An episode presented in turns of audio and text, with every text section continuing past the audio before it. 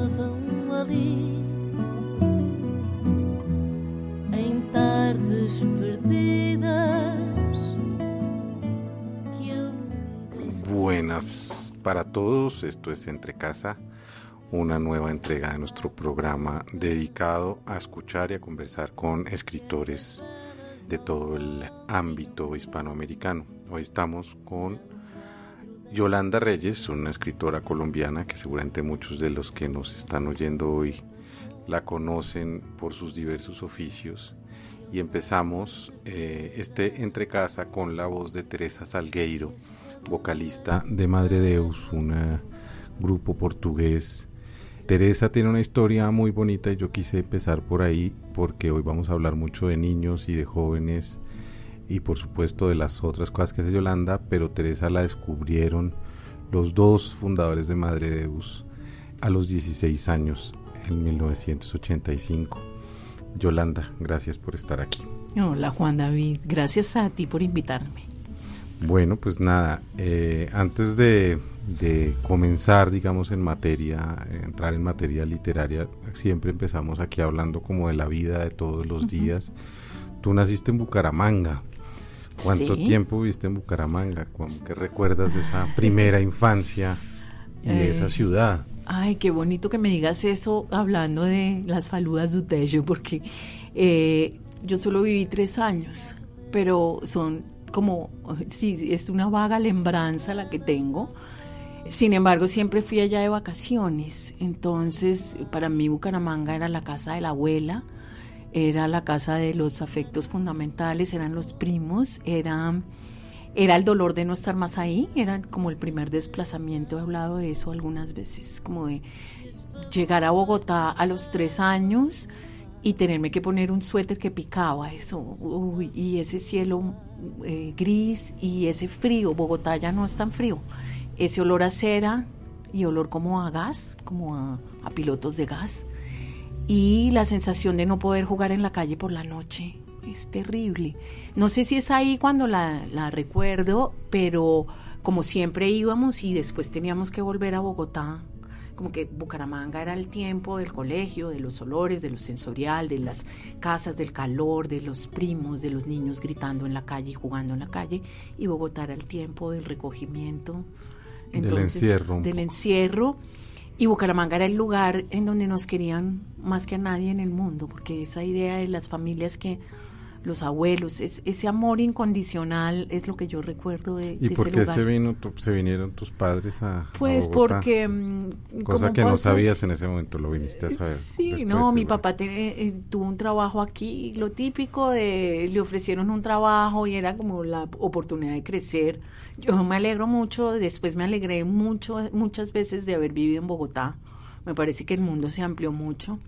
Pero, pero claro, es, el- es un desarraigo, ¿no? Es, es el, y además es el desarraigo de tantos colombianos que vinimos a dar a Bogotá. ¿Y a dónde llegaste? ¿A qué colegio? ¿En dónde hiciste tus...? Yo todavía no estaba en el colegio, yo era chiquita, yo llegué a un apartamento en Chapinero, por el que todavía a veces paso como en las 60 con algo. Me acuerdo de ese apartamento, me acuerdo de un parque, me acuerdo mucho, veo las fotos y yo digo, sí, yo tengo en la cabeza este parque. También eso que no sabes ya si te acuerdas o si es por las Te lo fotos. inventaste, o- sí. sí, no sé bien qué, qué vino primero, pero es un poco eso. ¿no? Y luego entonces entras a, a estudiar. ¿Estudiaste que con monjas? Yo o- estudié con monjas en un colegio que se llama Hijas de Cristo Rey, que era como que se había eh, abierto el nuevo gimnasio y estas monjas se habían ido a fundar ese colegio y mi mamá, nada, acababa de llegar, dijo, bueno, este es el colegio porque es el colegio de, de las hijas de las de una amiga o algo y entré a ese colegio y ahí me gradué. Tú has dicho varias veces y me gustaría que lo ampliaras más y ahí ya nos vamos metiendo en el tema que nos convoca y es que tú creciste entre libros, que tu vida Sí. ha estado acompañada por los libros desde que tienes memoria. Porque, digamos, tu padre era un lector, pero porque era un lector, digamos, esa- ese oficio de lector no era tan común en, en la generación de tus padres, o lo era, pero para Mm. cierta gente. Mm, sí, fin. ahí hay un problema como de, de inequidad que siempre me ha preocupado. Eh, pues mi papá era abogado. Mi papá era abogado, era un abogado, pues yo creo, brillante, no solo lo digo yo. Y era un abogado que iba a una librería en Bucaramanga con muchos otros amigos de ese momento. Son personas que, que en este momento tendrían 89, 90 años.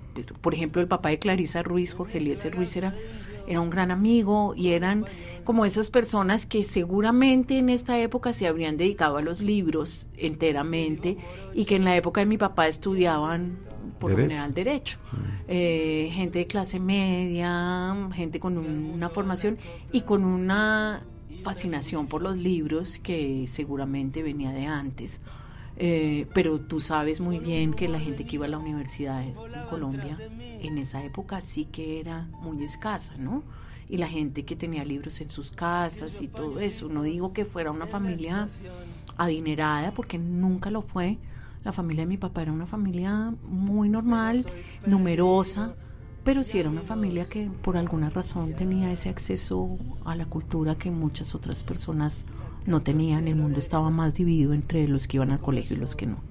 Y como tú lo sabes bien y lo estudiarías después has escrito sobre eso, el concepto de infancia en ese momento era muy distinto al concepto de infancia pues que hay hoy en día y que hay a partir de, de cuando tú te vuelves joven, digamos, que cambian un montón de ideas, pero tu papá y tu mamá te ponían a ti y a tus hermanos libros en las manos, había de alguna manera esa idea de introducirlos o eso fue una cosa más frugal en donde tú fuiste averiguando por tus propios medios en la biblioteca de, de tu padre de que se trataba el asunto. Sí, había una idea eh, que no creo que fuera deliberada, pero sí, yo crecí entre libros y no solo debo decir por mi papá, sino por las mujeres que había alrededor. Mi mamá, una gran lectora, eh, siempre lectora de novelas, pero además si uno indaga en la, en la historia de mi mamá, mi mamá vivía en una finca en Piedecuesta, Santander. Eh, a media hora de Bucaramanga, pues no sé en ese tiempo cuánto, y ella decía, como muchas mujeres de su generación, que lo que podían hacer era leer y leer y leer. Ella y su hermana leían y leían, y leían los clásicos, leían a Salgar y leían, era lo que se hacía. Y la tía que vivía, porque era una familia de estas, donde vivía la tía, la abuela, la bisabuela, etcétera, de esas, eh, pues iban al internado y en vacaciones estaban ahí y mm, en la gran finca y la tía les prestaba también esas novelas, pues no digo mujercitas porque esas novelitas como de Pérez y Pérez, una cantidad que eran los corintellados de la época. Novelas sentimentales. Eh, novelas sentimentales y eso leía mi mamá, mis tías leían, en la casa había biblioteca, pero además yo sí recuerdo ya en Bogotá un rito que se repetía y que para mí fue impresionantemente marcador que era em, los sábados íbamos a comprar libros. O sea, ese era el plan de los sábados en mi casa. Íbamos a comprar libros a la librería El Lago y también comprábamos discos en la, en la 92 y eso era siempre, mi papá iba, se metía en esa librería enorme y hablaba... que había como un bambuco. había bambuco y enfrente había otro, no me acuerdo si era Prodiscos. Prodiscos, sí. sí. tal vez. Mm. Donde después fue Tango. Sí, claro. Eh, y eso era un plan, un plan así inamovible, eh, y no sé si también íbamos a Buchholz pero eh, yo sí recuerdo como a ver que mi papá decía escojan cada uno escoge un libro y, y, nos perdíamos horas en esa librería porque él también se tomaba mucho tiempo para escoger mi mamá también y ese era nuestro plan era la librería ese era ese era el plan del, de la familia. Y yo ahí compraba libros y escogía y me costaba mucho trabajo porque además yo empecé a escoger libros que me pudieran durar hasta que volviéramos y a veces eh, pues esas series y esas cosas que uno leía que se acababan rapidísimo y era terrible. Antes de abandonar la infancia, por lo menos en este programa, o tu infancia, eh, quería preguntarte un poco sobre, sobre esa idea de que los niños lectores son un poquito niños raros y todavía incluso mm. eh, creciste con esa sensación de que tú eras alguien no excéntrico, ni distinto, ni especial, ni mejor, pero sí había algo o te rechazaron por eso. Mm. Crecemos en una sociedad en donde leer todavía no es considerado un valor mm. como tan importante.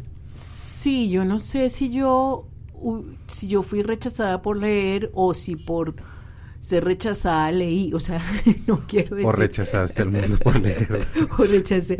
Porque, por ejemplo, yo sí recuerdo no haber sido muy buena para los deportes o nada buena. Y estos personajes eh, de las aventuras que yo leía sí eran. Entonces a mí me gustaba mucho leer. Yo crecí con la sensación de que había un mundo que yo no quería compartir. Yo jugaba, o sea, yo no era una niña rara, yo salía, eh, vivíamos mucho tiempo en la calle, en la quebrada. Los niños de mi época vivimos mucho tiempo, pasamos mucho tiempo en la cuadra jugando con amigos. Siempre tuve amigos y amigas, mis hermanos, hombres, pero yo también tenía la sensación, gracias a los libros, de que podía pasar largas temporadas refugiada en un mundo que no compartía con las demás personas, que es el mundo de los libros. Y eso me dio un infinito placer. Nunca lo recuerdo como, ay, tengo que ir a leer porque nadie quiere jugar conmigo, sino al contrario, como, ay, qué delicia que hoy puedo leer. Es como esa cosa de... Y que también tiene que ver con jugar sola y encerrarme mucho a jugar, a jugar sola, que lo veo como en el mismo ámbito de la, de la intimidad. Jugar con muñecas, hablar con muñecas, hablar con voces de muñecas. Claro, tenía tres hermanos hombres, entonces yo jugaba con ellos, pero también había esos momentos. Tenías tu cuarto, que eran mis ficciones. propia. Exactamente, exactamente. entonces vamos a ir hacia la adolescencia y la juventud de, de, Yolanda, pero vámonos a ir con una canción que se llama Jenny y el Zeppelin de los años 70 de Chico Huarque, que sé que es una canción que tiene muchas historias detrás. Escuchémosla y ya regresamos con Yolanda.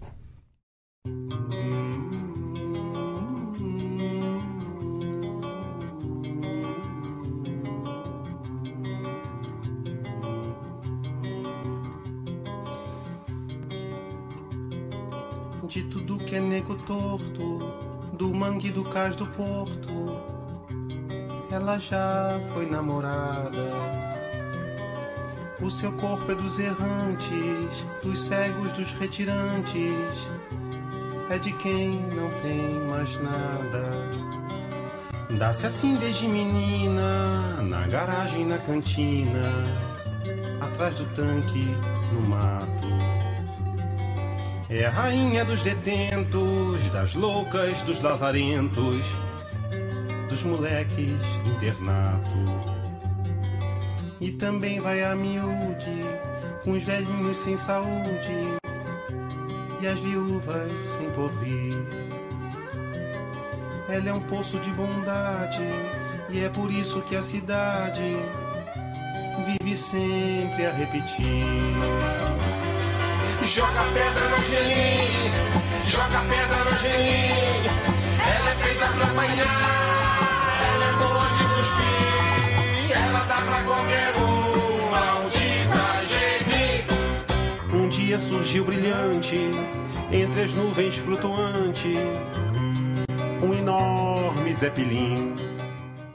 Esta canción pertenece a la ópera del malandro de 1978 de Chico Buarque de Holanda, un cantante y un cantautor que sé que significa mucho para ti, porque además creo que es una serie de música que inspira la que va a ser tu primera novela, no sé si para adultos, pero así la presentan para público adulto, que se llama Pasajera en Tránsito, a la que llegaremos por supuesto en algún momento, pero no ahora. ¿Cómo fue ese paso del colegio a la, a la universidad? ¿Estudiaste en la Universidad Javeriana? Eh, ¿Por qué decidiste estudiar ciencias de la educación? Digamos, ¿cómo fue un poco la idea de ya eras lectora, tenías una, un mundo, digamos, abierto con unos hermanos? ¿Y por qué se te ocurrió que era por ahí? Como, ¿Cuál fue el deseo, si es que lo hubo, la motivación o para empezar a estudiar, a interesarte en el mundo de la educación? Sí, el deseo venía de atrás, eh, pero yo lo desoí porque, no sé, en algún momento pensé que también tenía que estudiar derecho. Era como un destino. Me iba bien en, en literatura, podía escribir bien, me contrataban los ensayos, yo cambiaba un ensayo por, no sé, algo de trabajo manual, en fin. Y las otras cosas como que no me parecían interesantes, ni las matemáticas, ni la medicina y eso. Me habría gustado también psicoanálisis en ese momento, pero claro, había que estudiar medicina, ahora ya no es necesario. Entonces, eh, como que fui llegando a eso porque me gustaba mucho, no sé, se me metió en la cabeza la educación. A mí me gustaba hablar con niños y me gustaba trabajar, no sé, yo, yo, era, yo sentía que yo era buena para enseñar. No sé a quién le enseñaba, no recuerdo bien, pero cuidaba a primos. Eh, chiquitos y me entendía bien, siempre me he entendido bien con los niños, no sé por qué. Y en algún momento dije, quiero estudiar preescolar. Rarísimo. Y yo me acuerdo que fui como a dos institutos donde enseñaban preescolar, que eran, era una carrera de dos años y yo era pila. Y yo vi esto entre esos institutos que eran como educación intermedia y vi unas niñas todas vestidas con unos delantales pintándose las uñas y haciendo trabajos manuales y yo dije, yo no quiero esto. Yo quiero educación, pero yo no quiero esto.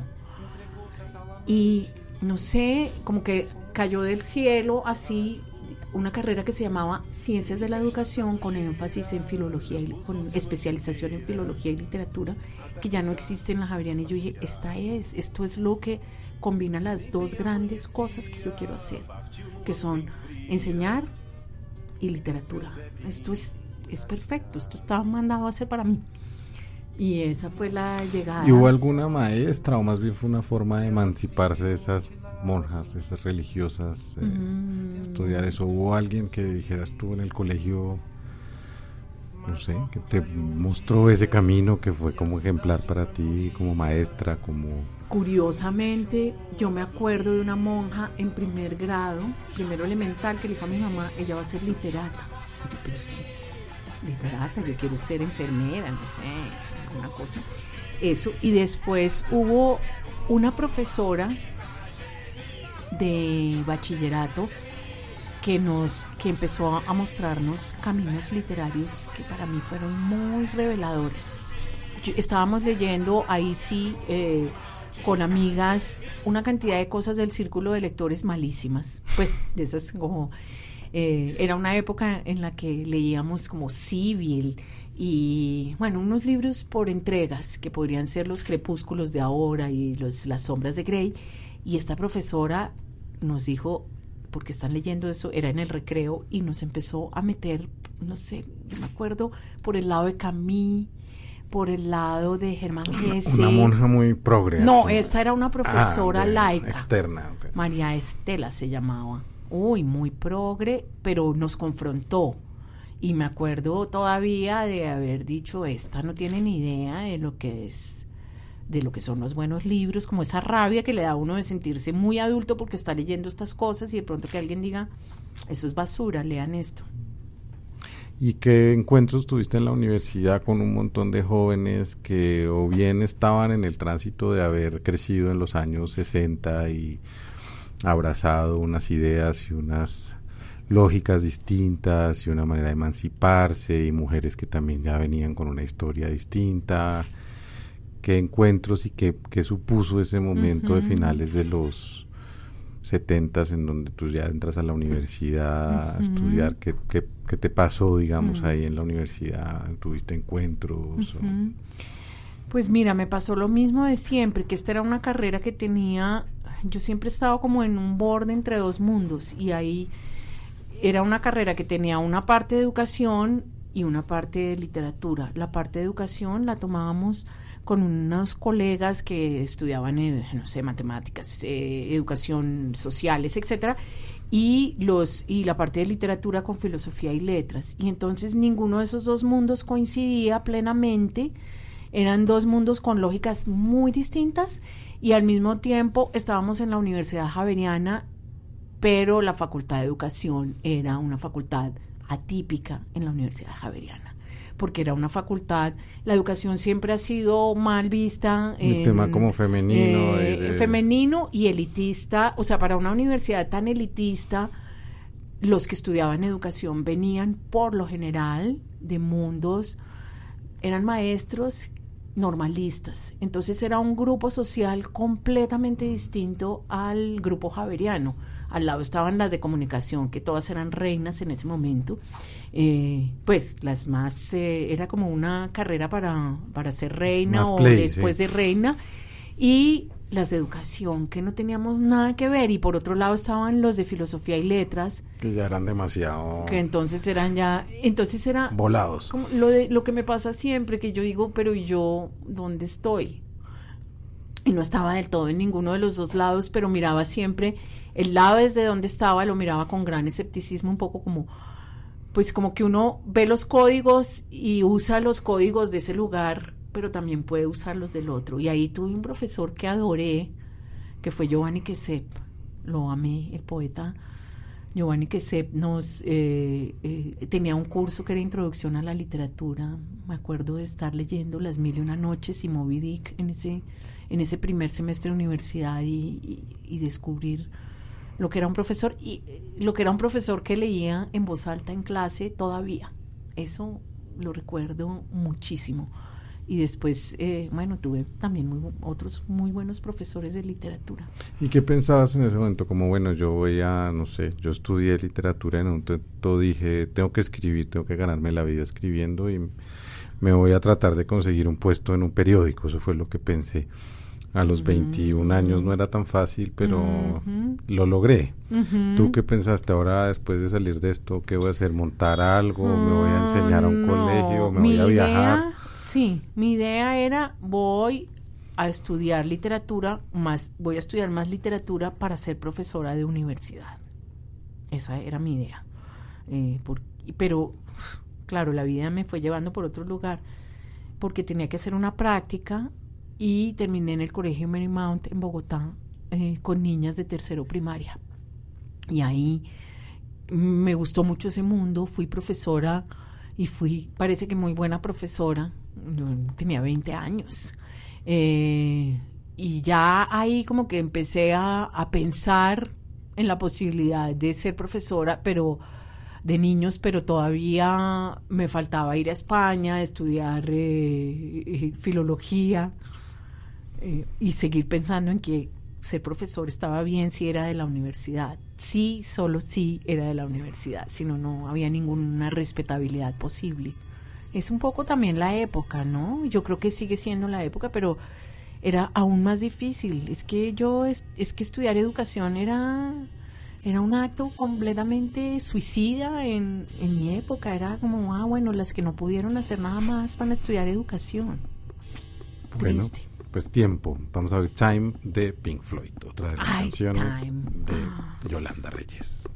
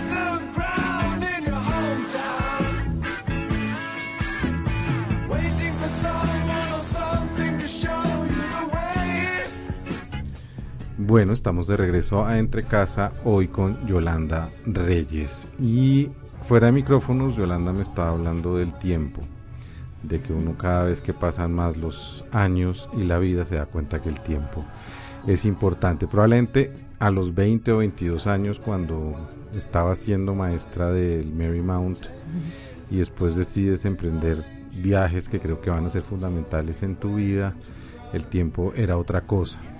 Y me gustaría que me hablaras de dos lugares que para ti son centrales, creo, en tu geografía sentimental y en tu geografía literaria, que son España y Argentina. ¿Por qué no hablamos un poco de esos países y por qué son importantes eh, para ti y para lo que vas a escribir después? Bueno, España y Argentina. Pues porque, claro, fui a España a estudiar y terminé en un colegio argentino en Madrid. Entonces, como pasajera en tránsito un poco. Y ahí tuve la mitad de amigos eran españoles, la otra mitad eran argentinos y yo era colombiana y no sé por qué estaba en ese colegio. Otra vez, otra vez extranjera en la mitad de dos culturas. Eh, desde ahí empezó una hermandad con Argentina que yo no sé, era como... Es un país muy generoso para mí, es un país que que me abrió las puertas. Em, yo no sé, yo siempre he sentido que, que los argentinos son, yo tengo amigos argentinos que no veo nunca y el día que los veo empezamos a hablar como si nada. Y yo voy a Argentina y en Argentina me quieren, me leen, me publican. Solo dicen, eh, léenos Frida y todos lloran y dicen que es que les gusta la tonada colombiana, es una cosa y a nosotros también nos gustan los argentinos, nos gusta cómo hablan y ellos dicen, no sé, es, algo... Y España, pues España para mí fue pasar la orilla, pasar al otro mundo. Era un tiempo muy impresionante, ya que estamos hablando de tiempo, pues esto era la década de los 80, era esa idea de que el mundo podía ser un lugar era el, lugar de las utopías latinoamericanas. Era García Márquez, era Cortázar, era la idea de, eran las dictaduras también. Y a mí yo creo que me marcó mucho, pero vuelve a ser otra vez lo mismo de lo que te estoy hablando. Si uno lo mira con cuidado, es lo mismo de salir de Bucaramanga a Bogotá, es el mismo paso del charco, es lo mismo de estar en la Javeriana, en una universidad muy elitista, con los de educación que, que, que la tienen difícil porque tienen que trabajar todo el día y son normalistas y después ir por la noche por la tarde a tomar clases. Y vuelve a hacer lo mismo, llegar a España en pleno destape español y llegar a un colegio argentino en plena dictadura militar argentina y sentir que el colegio mayor argentino de Madrid en la, en la ciudad universitaria, en la locura, se rige por las normas de la dictadura argentina estando en España. Y otra vez la demanda de silencio, ¿no? Esto se puede decir, esto no se puede decir.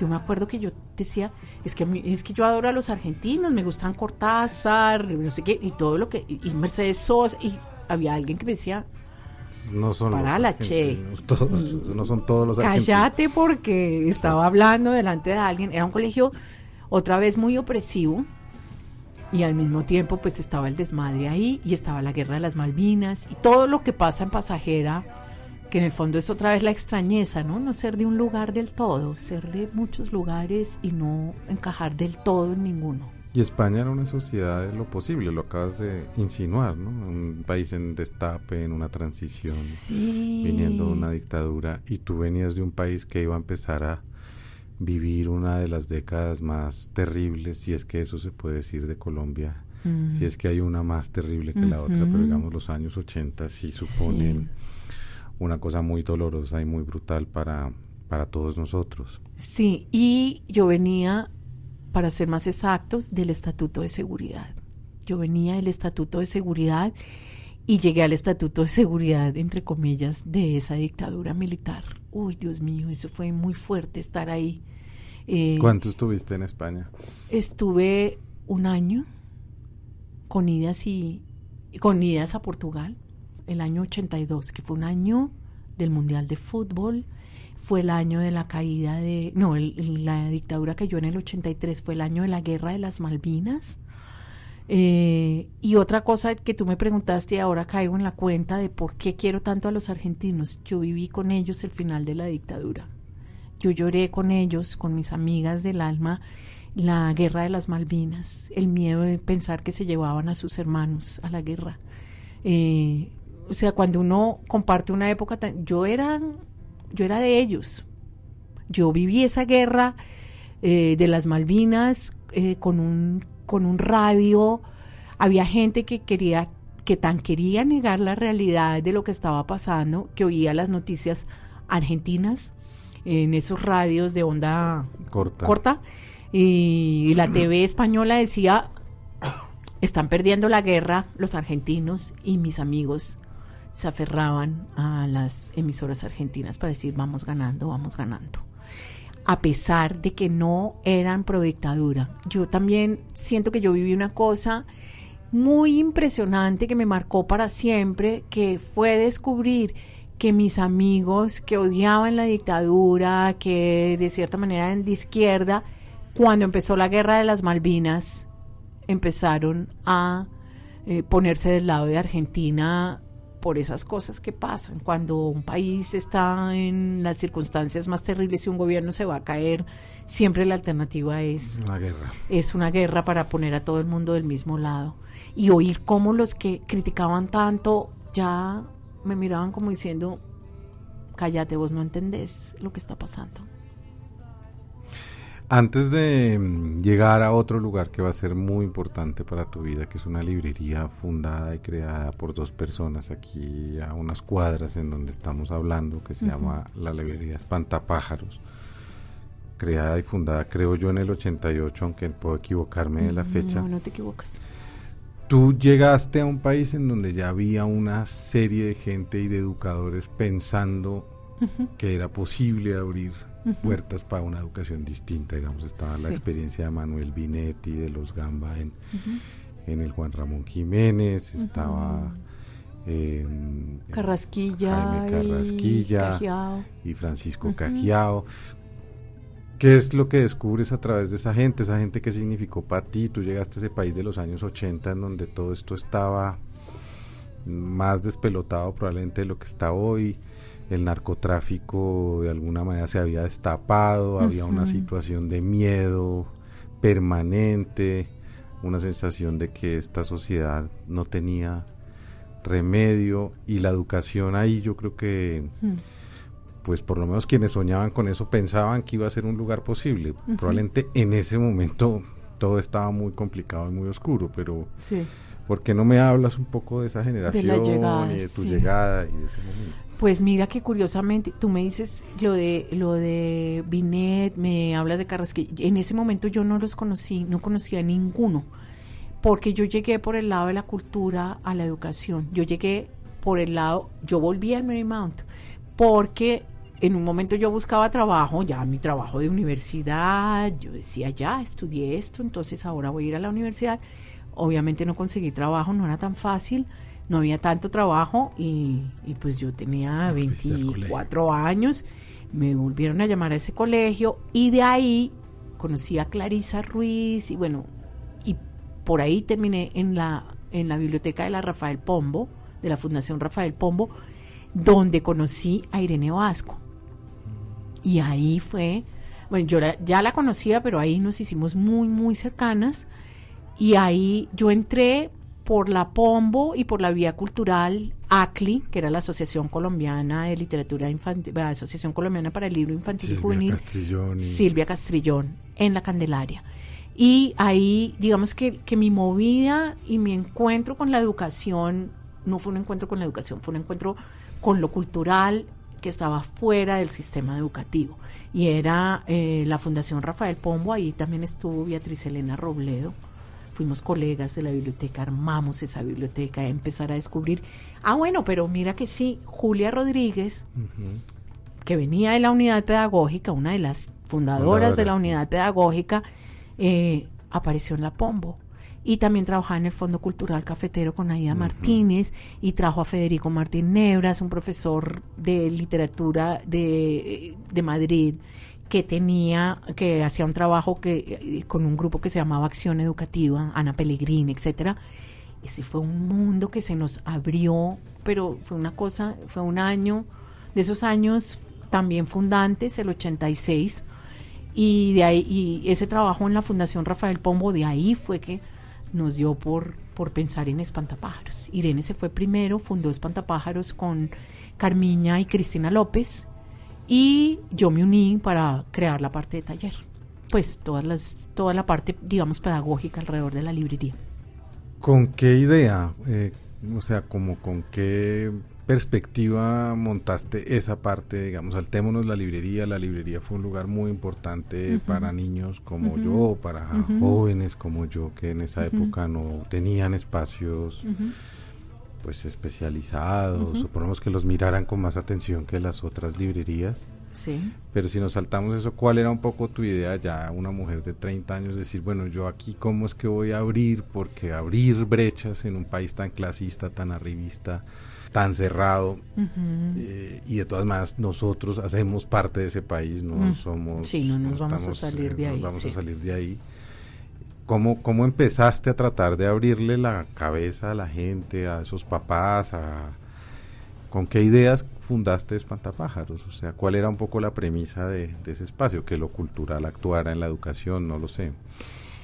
Fue el sueño de la Pombo. Fue el sueño de la Pombo eh, puesto en un lugar en el que nosotros pudiéramos tener eh, el control. La palabra suena mal y no, en ese momento no era. Y ahora adoro haberlo pensado así con Irene. Salimos de la Pombo, ella montó esta librería y empezamos a ver que los libros eran maravillosos, que todo estaba pasando por un lugar que era el lugar de Juan David Correa y su mamá que lo llevaron a la librería, pero que por el lado de los maestros nosotros teníamos que hacer un trabajo que nosotros teníamos que formar maestros que se enamoraran de los libros igual como se formaban, como se enamoraban los niños que llegaban espontáneamente a la librería.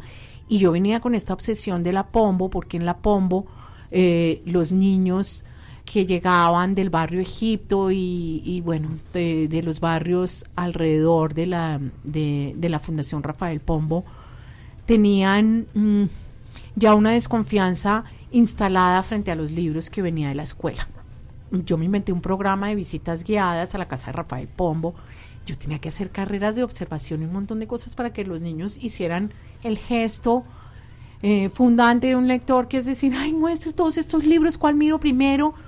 Esos niños odiaban ya los libros y estaban en segundo, tercero primaria. Yo tenía que inventarme a ver quién encuentra el libro del avión, porque no sé qué, y reparar esa relación con la lectura y tenía que pasar necesariamente por la relación que los adultos instalaban en el momento de la alfabetización. Digamos que esa fue mi hipótesis. Eh, era una hipótesis inconsciente, pero en ese momento no era tan clara, no, no tenía los argumentos que te puedo dar ahora, pero sí era, es, era eso. ¿Cómo es posible que enseñemos a leer y al mismo tiempo sembremos el horror de la idea principal y la desconfianza frente a los libros? Y cómo tenemos que romper eso y desde dónde lo rompemos y hay que trabajar necesariamente con maestros eh, y con padres de familia. Y ahí, digamos que se formó la cosa de pensar en, en los libros que ya estaban en la librería y en todo el trabajo. ¿Para quién son estos libros? Son, por supuesto, para los niños y, y con los niños vamos a seguir trabajando pero vamos a trabajar con los adultos. Creo que lo que hizo distinto el modelo de espantapájaros de todos los otros modelos, incluyendo Fundalectura, ACLIG, todo, era que nosotros sí hicimos una apuesta por los niños. Dijimos, todo lo que nosotros aprendamos va a estar sustentado en niños reales, que vamos a tener siempre. Pero además, en ese momento también era una necesidad tener niños, era eh, poder hacer sostenible el trabajo por fuera de, lo, de las veleidades, digo yo, y de los vaivenes de, de, los, de lo público, porque si uno dice solo vamos a tener proyectos institucionales, eh, pues sí, puede que nos vaya mejor en un momento, pero... Depende uno de las voluntades. Y yo quería algo pequeño, como, como algo que, que pudiéramos siempre tener como ese centro donde pasan cosas, ese pequeño laboratorio que nadie nos quita y que pues ha sido una lucha, es un saldo rojo eterno de 30 años, a veces mejor, a veces peor, pero mantener eso ahora para mí es un orgullo, es que es que ahí sigue, es increíble, hemos pasado por tantas dificultades, pero ahí está. Lo es. Eh, vamos a ir a la parte final del programa de hoy, eh, oyendo una canción. Eh, Yolanda nos mandó muchas más, vamos a ver un par más, pero, pero se me ocurre que hablando de niños y jóvenes, Susan Collins era una muchachita apenas saliendo de la adolescencia cuando conoció a un hombre que se llama Leonard Cohen. Así que oigamos Susan y vamos a continuar con Yolanda Reyes hablando en la parte final de Entre Casa de su eh, faceta o su lugar como escritora eh, que se divide en varias partes. Así que ya volvemos aquí en Entre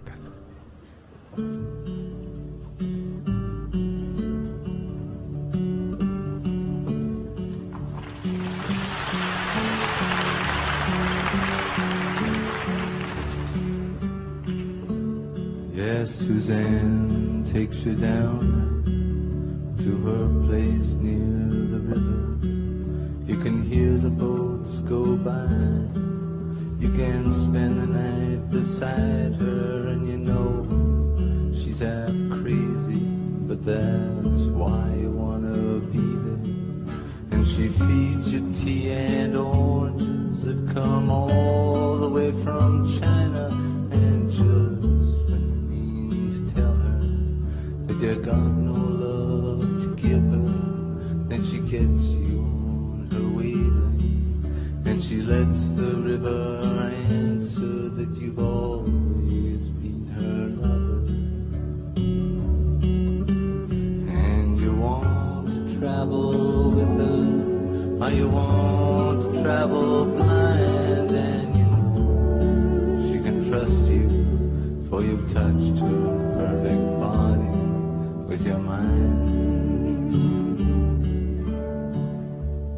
Con la voz de Leonard Cohen volvemos aquí a Entre Casa. Eh, Leonard Cohen, como decíamos, murió a los 82 años. Y para ir redondeando el programa, yo quiero que Yolanda nos cuente un poco después de haber viajado, después de haber ido, después de haber vuelto, después de haber leído, después de haber creado un lugar, después de trabajar con niños, llega un momento en la vida de muchos de los que creemos que la lectura y los libros abren realmente puertas no solo para la imaginación sino para la vida y para la y para la seguridad y para el amor y para lo humano que son indispensables en donde uno se pregunta bueno y yo seré capaz de hacer esto que admiro tanto seré capaz de ser mm. un escritor de sentarme a escribir eh, y yo sé que ese momento no es consciente, pero quizás el primer libro de todo autor tiene una historia especial y, dispara un montón de otros libros. Te hago esa pregunta y te la complemento con algo y es que tu historia de ahí en adelante va a dividirse, si se quiere, en, varias eh, especies de públicos o lugares en los que tú escribes. Una como escritora de libros para jóvenes y niños, otra como periodista o columnista o ensayista pública y otra que empezará 10 años después de tu primer libro de jóvenes, que es una faceta de libros para adultos, aunque no sabemos muy bien cómo son esas diferencias. Eh, ¿Por qué no hablamos de ese, de ese primer libro y de ese momento en donde tú descubres que, que puedes hacer, que puedes ser escritora? Mm, sí, yo fui escribiendo cositas, pero el momento en el que yo sentí que yo tenía un libro fue El terror de sexto B. Eh, me costó muchísimo trabajo el terror de sexto B porque yo iba escribiendo cuentos. Esto coincide con el nacimiento de mi hija Isabel.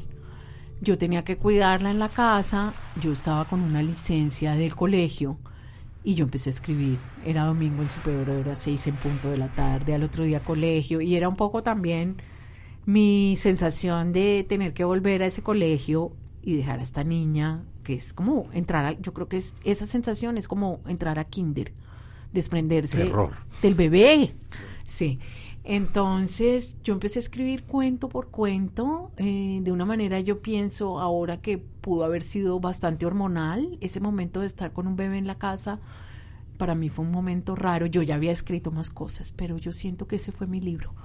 Y empecé a escribir y ya cuando tuve tres historias, que eran el día en que no hubo clase, El árbol terminantemente prohibido y Frida, eh, pues hice un prólogo y dije, aquí tengo un libro, lo mandé a un concurso, perdí el concurso, volví a escribirlo, volví así, hasta que terminó siendo un, un libro de cuentos.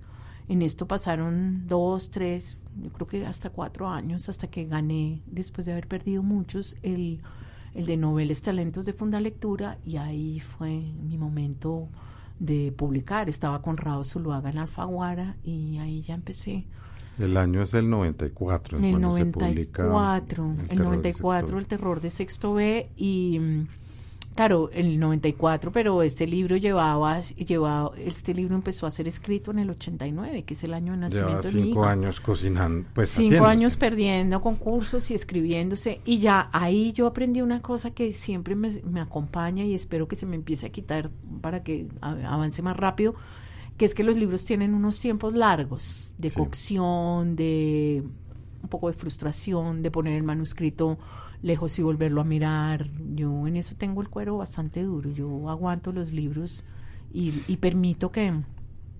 Y yo creo que eso es eso lo admira uno como lector, ¿no? Porque uno a veces se encuentra demasiado sospechoso tanta alguien que sí. publique cada seis meses.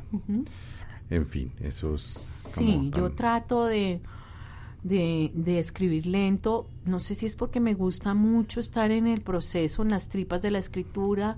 No sé si es porque releo mucho. No sé si es porque soy más miedosa que los demás. No sé si tengo también, he tenido la suerte de tener buenos editores que nunca han sido complacientes conmigo. Y eso es la mejor suerte del mundo. Espero seguirla teniendo. Al terror de sexto velo siguen María los dinosaurios del 98, Los agujeros negros del 2000. Ajá. Los agujeros negros es otro libro especial eh, y para quienes no lo han leído me gustaría que pues que nos hablaras de ese libro porque creo que también va a ser un libro que te va a perseguir allá donde vayas. Siempre te van a preguntar por ese libro. Sí, ese libro y el terror son libros que están ahí siempre. Eh, los agujeros negros, además fue un encargo y los encargos casi nunca salen bien, yo no sé. Y ese encargo era, eh, la Alfaguara quería hacer una colección de los derechos de los niños y escogió un autor en cada país y a mí me escogieron y me dijeron usted tiene que escribir sobre el derecho, los niños deben ser los primeros en recibir protección y socorro. Año 2000 en Colombia era absurdo. Y yo dije, y hoy 2016 sigue siendo y sigue absurdo siendo absurdo, doloroso. desgraciadamente, y a veces uno siente que vamos dando vueltas sobre lo mismo. Bueno, pero entonces, ay, yo me acordé de la historia de Mario Calderón y Elsa Alvarado. Yo era la mamá de dos niños, quizás de esa misma época, y esa historia tan dolorosa de eh, eh, aparecía en los periódicos de en Chapinero Alto, dos, eh, un niño que aparece en un armario y unos papás y unos abuelos. eh, la abuela se salvó, pero eh, los demás asesinados por unos paramilitares que entraron en la mitad de la noche a un apartamento. Y yo no sé por qué yo pensé que la historia que yo quería contar, que en ese momento se aparecía como lo más absurdo que yo podía hacer, era la historia de un niño que se salva en un armario porque sus papás en el último instante de la vida, en medio de ese estruendo y de ese bullicio, deciden ponerlo a salvo. O sea, tienen la lucidez de poner a salvo a ese chiquito. Y yo dije, esta es la historia que tengo que contar. De esto es lo que tenemos que hacer los adultos de este país, poner a salvo a los niños. Claro, ahora mirándolo, pues es lo que yo he tratado de decirle a este país hace mucho tiempo, ¿no? Y es como... Y ahí estaba también la imagen de mi mamá leyendo Los siete cabritos y el lobo y el cabrito que se salvó. En fin, hay muchas cosas y también estaba mi necesidad de, de palabras cuando hay tristeza. Mi necesidad de hablar distinto con los niños cuando las circunstancias son difíciles. Eh, y por eso se llamó Los Agujeros Negros, que iba a ser el nombre de la novela que yo estaba escribiendo, que después era Pasajera en Tránsito, en la que también hay unos agujeros negros siempre. Y yo dije, ay, bueno, yo tomo prestado este título porque este es el título de la historia. Siempre creo que estoy escribiendo sobre los agujeros negros. Y era, y claro, cuando salió ese libro, era la, la pregunta del hijo de Mario y Elsa diciéndole a su abuela, ¿qué pasó esa noche? ¿Por qué no me llevaron con ellos? También era la pregunta mía de por qué no me dijeron palabras, eso lo supe después porque nadie me dejó participar en un duelo de mi infancia, pero también era mi pregunta, yo creo que también era mi necesidad de explicarle a mis dos hijos por qué yo corría riesgos, pues porque yo he corrido algunos riesgos diciendo cosas y y, también era mi necesidad de decirle a mis hijos, miren el mundo que les es, es impresentable este mundo que les estamos dejando, pero vamos a tratar de ponerlos a salvo, no sé, eran tantas cosas.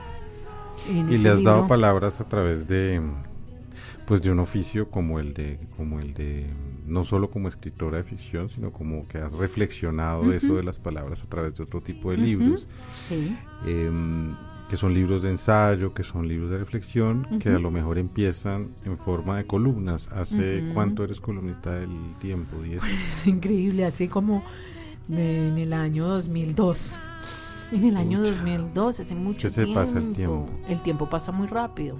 ¿Qué diferencia hay de, escribir públicamente, de exponerse lo que estabas diciendo ahorita? Es decir, una cosa son las palabras dentro del ámbito de lo literario de alguna manera pues este es un país de pocos lectores, en donde uno puede decir muchas cosas, pero los libros a veces no navegan todo lo que uno quisiera, pero hay algo de exponerse que sí empiezas a hacer en 2002, o sea, hace ya 15 años casi. Claro, y lo había hecho antes en Cromos, que tenía una columna llamada La piedra en el zapato, que ahí fue donde más, en esa columna me expuse yo creo que más porque era más irresponsable y más y más aguerrida, creo que muchas de las cosas que dije, no, digamos que aprendí a usar otro tono, en el tiempo usé otro tono, pero es interesante la pregunta, yo creo que yo nunca habría sido columnista independiente si no hubiera tenido antes el oficio de escribir ficción, y te lo digo por, por la razón eh, que tú acabas de mencionar. Cuando uno escribe un libro, para, y sobre todo para niños o para jóvenes, uno dice una cantidad de cosas muy transgresoras y nadie se entera. Primero porque la gente casi no lee y segundo porque de todas maneras está la protección de la ficción. Yo me acuerdo mis primeras columnas que eran muy fuertes, yo me burlaba de muchos personajones en ese momento y después en el tiempo a mí me tocó eh, empezar a escribir eh, cuando Uribe llegó.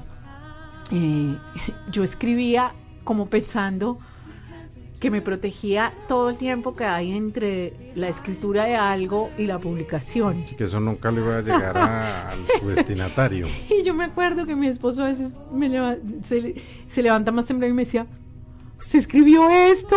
Eh, todo el mundo está diciendo tal cosa y claro, a mí se me olvidaba que esto era directo y que era fuerte y que había foros del lector y que lo trataban a uno muy duro y lo amenazaban y todas esas cosas. Pero bueno, pues ya estaba en la película, ya tenía que seguir, ¿no? Pues yo no me quiero despedir sin hablar del último libro de Yolanda, eh, de Pasajera en Tránsito. Hablamos eh, tangencialmente, que es su primera novela de 2006 y es una novela de alguna manera anclada, si se quiere, en sus experiencias o en, sus, o en los ecos de, de lo que significó ese viaje a España y ese colegio argentino, aunque evidentemente pues es una novela con, diversos abordajes a los de la pura autobiografía, pero qué raro que me llame Federico, apareció este 2016 y es una novela que creo que toca un tema tan complejo como todos los que te has arriesgado a tocar en la vida, que es el de la afiliación, el de el de qué quiere decir ser madre, las mujeres han sido poco oídas en esa en ese sentimiento, ¿verdad? O sea, que, no se ha o no se ha hecho muy público esa idea de, de, que no todas las mujeres tienen un embarazo feliz, de que no todas y que de pronto se quieren ser madres ya cuando no es posible, cuando pasó el tiempo, en fin. Eh, y es una novela además con otros temas pues complejos como el de la adopción, la adopción de niños de un país pobre como Colombia eh, por países o gente de países ricos como España. ¿Por qué no hablamos de esa novela que se tardó 10 años entre, entre en publicarse, no en escribirse, estoy seguro, pero en publicarse? Bueno, sí, casi se tardó como siete, pero eh, sí es una novela. En el fondo es lo mismo, ¿no? Yo, y en algún momento yo pensé, pero otra vez voy a, voy a moverme entre esos dos mundos y tal. Ahí yo quería hacer la historia, por un lado, de eso, de las mujeres de mi generación y de las generaciones que vienen, eh, que creo que es la primera vez que las mujeres nos, nos situamos frente a la maternidad como una opción, no como una obligación. Y antes esto pasaba y ahora podemos decidir si pasa o no y cuándo pasa. Y a veces nos pasa que cuando quisiéramos tener un hijo eh, puede haber pasado el tiempo y bueno, todas los digamos, desajustes, entre comillas, que eso trae para la literatura. Eh, cuando las cosas no encajan bien, cuando hay huecos y hay fisuras, es cuando a uno le gusta indagar. Cuando hay agujeros negros. cuando vuelve a haber agujeros negros.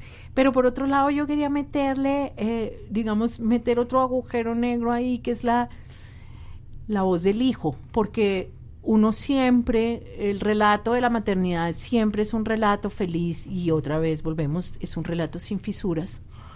Eh, pero ¿qué pasa cuando entra otro relato? A mí me gusta mucho siempre armar como planos de mm, voces distintas. Cuando trabajo literatura me gusta que haya un trabajo que me rete lo suficientemente y es un trabajo con las palabras.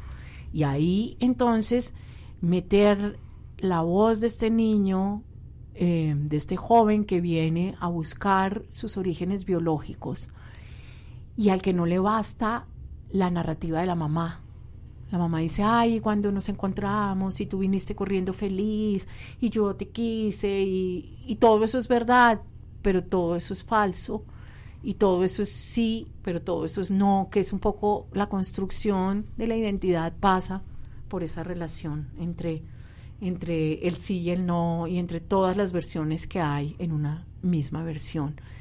Y yo quería trabajar esas ambivalencias, fue una historia tan, tan potente para mí, yo pensé que hay en el medio entre la voz de una madre y la voz de un hijo y entre los tránsitos de una lengua a otra dentro de la misma lengua y todos esos ecos ahí, claro, me dieron más tiempo de trabajo del que yo me había imaginado eh, al contar el argumento.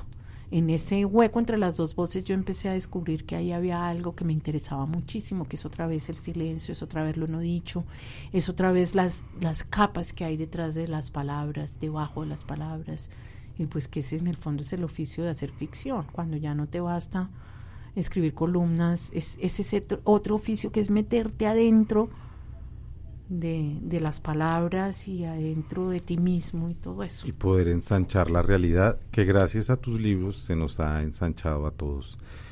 Te doy las gracias por haber estado aquí. Conversamos como siempre de manera desordenada. No pretendemos en Entrecasa hacer un estudio juicioso de la obra de nadie, sino conquistar la voz de los autores como si estuviéramos en una sala de una casa. Nos despedimos de Yolanda Reyes con una canción que sé que le gusta mucho y que nos mandó dentro de sus elecciones musicales que se llama Un vestido y un amor de Fito Páez. Yolanda, gracias. Gracias. Qué delicia de conversación, Juan David. Te vi, juntabas margaritas del mantel. Ya sé que te traté bastante mal no sé si eras un ángel o un rubí, o simplemente te vi. Te vi, saliste entre la gente a saludar. Los astros se rieron otra vez. La llave de mandala se quebró o simplemente te vi. Todo lo que digas está de más. Las luces siempre encienden en el alma y cuando me pierdo en la ciudad, voy a saber. es solo un rato no más. Tendría que llorar o salir a matar. Te vi, te vi, te vi. Yo no buscaba a nadie y te vi. Te vi. Fumabas unos chinos en Madrid. Hay cosas que te ayudan a decías otra cosa que escribir.